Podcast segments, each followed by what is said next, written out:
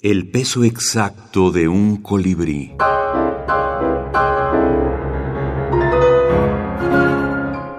Minificción norteamericana. Lydia Davis.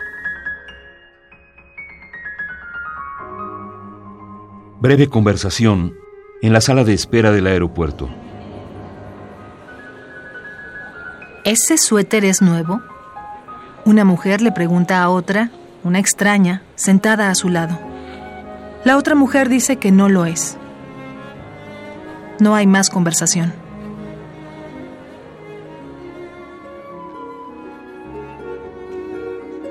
Afinidad.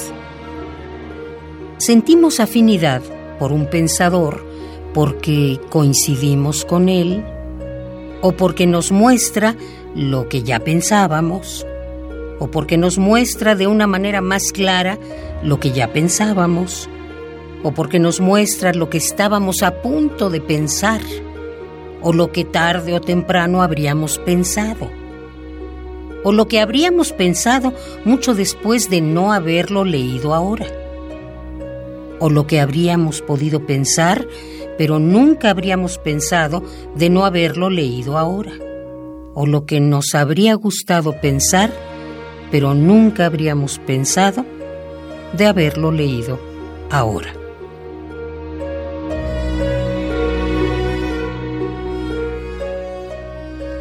Lydia Davis, 150 cuentos cortos. Antología personal. Almadía 2019. Mauricio Montiel Figueiras, escritor.